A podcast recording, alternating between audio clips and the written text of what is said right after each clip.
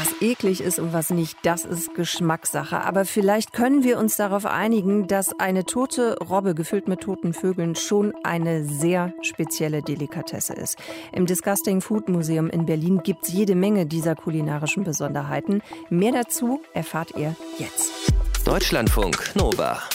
Kurz und heute mit Sonja Meschkat.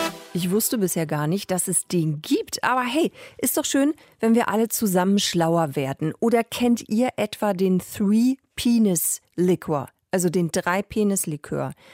Ja, das ist eins von den Lieblingsekel-Ausstellungsstücken von Martin Völker. Der ist Museumsdirektor vom Disgusting Food Museum, das heute in Berlin eröffnet wird. Und ich habe mit ihm gesprochen über das teilweise für unseren Geschmack eklige bis sehr, sehr eklige Essen. Wahlweise gibt es auch Getränke, die man sich da angucken kann.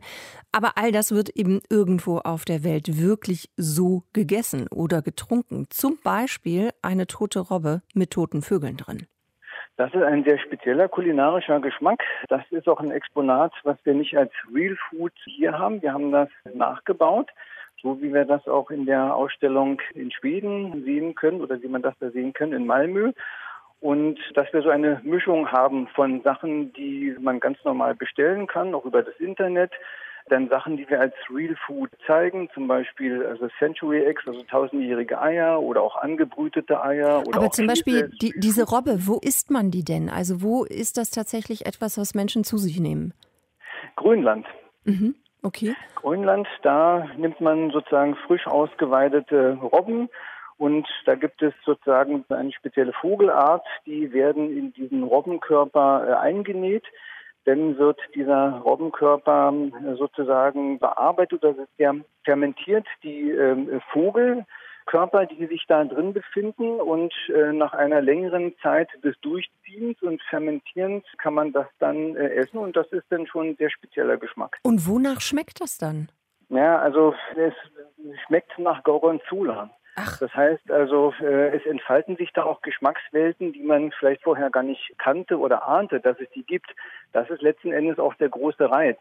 Weil mhm. der Ekel besteht äh, eigentlich darin, dass unsere Geschmackswelt sehr klein ist mhm. und wir wollen dafür sorgen, dass die Geschmackswelt die eigene, dass die größer werden kann und dass man da bereit ist, sozusagen die Geschmackswelten von anderen nicht nur anzuerkennen, sondern sie vielleicht auch zu übernehmen oder beziehungsweise da bereit dafür zu sein, sie kennenzulernen. Hm. Also es geht Ihnen jetzt nicht nur darum, irgendwie so ein bisschen sensationslustig Touristen anzulocken und zu sagen, guck mal, was wir hier Richtig. ekliges haben. Es geht auch wirklich genau. Äh, darum, dass Sie zeigen, also es gibt eben andere Kulturen, wo wir sagen, finde ich eklig in anderen Kulturen, weil das eben auch eine große kulturelle Prägung ist, was wir lecker finden oder vielleicht nicht. Da wird es halt gegessen und gilt gegebenenfalls sogar als Delikatesse. Man kann ja auch Sachen bei Ihnen dann probieren, so nicht alles, aber einige Sachen eben schon.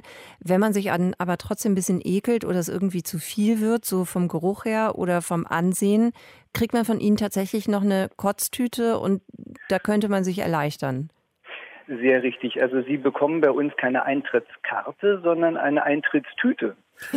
ja, das ist eine Kotztüte, ähm, die wir letzten Endes, ja, also die kann man benutzen, die muss man aber letzten Endes nicht benutzen, weil, wie gesagt, bei uns geht es nicht um den äh, Trash oder den, den Horroreffekt, dass man jetzt so schlimme Sachen wie nur irgend möglich äh, riechen muss, um ja. sich dann zu übergeben, sondern letzten Endes sozusagen ist diese Tüte, äh, hat auch die Funktion, dass man auf, sagen wir mal, diesen Kotzinstinkt hingewiesen wird. Weil wir müssen uns klar machen, jeder möchte heute die Kontrolle behalten über den eigenen Körper. Jeder möchte sich so inszenieren, dass das nach außen hin so richtig toll aussieht. Aber wenn Sie etwas Schlimmes riechen oder schmecken, dann zählt die eigene Kontrolle nichts mehr, sondern der Würgereiz kommt, der Brechreiz kommt auch. Das finden wir einen ganz wichtigen Effekt, legen jetzt aber nicht darauf an, dass die Leute bei uns brechen müssen. Aber es kann schon so sein, dass wenn man beispielsweise salzige Lakritz isst, dass man die nicht im Mund behalten möchte, sondern die dann auch in die Tüte spucken kann, wenn es denn notwendig ist. Heute eröffnet in Berlin das Disgusting Food Museum mit, naja, ich sage jetzt einfach mal, ekligem Essen weltweit. Warum das nicht unbedingt eklig sein muss, haben wir gerade drüber gesprochen. Kleiner Einblick von Martin Völker. Das ist der Museumsdirektor. Deutschlandfunk Nova. Kurz und heute.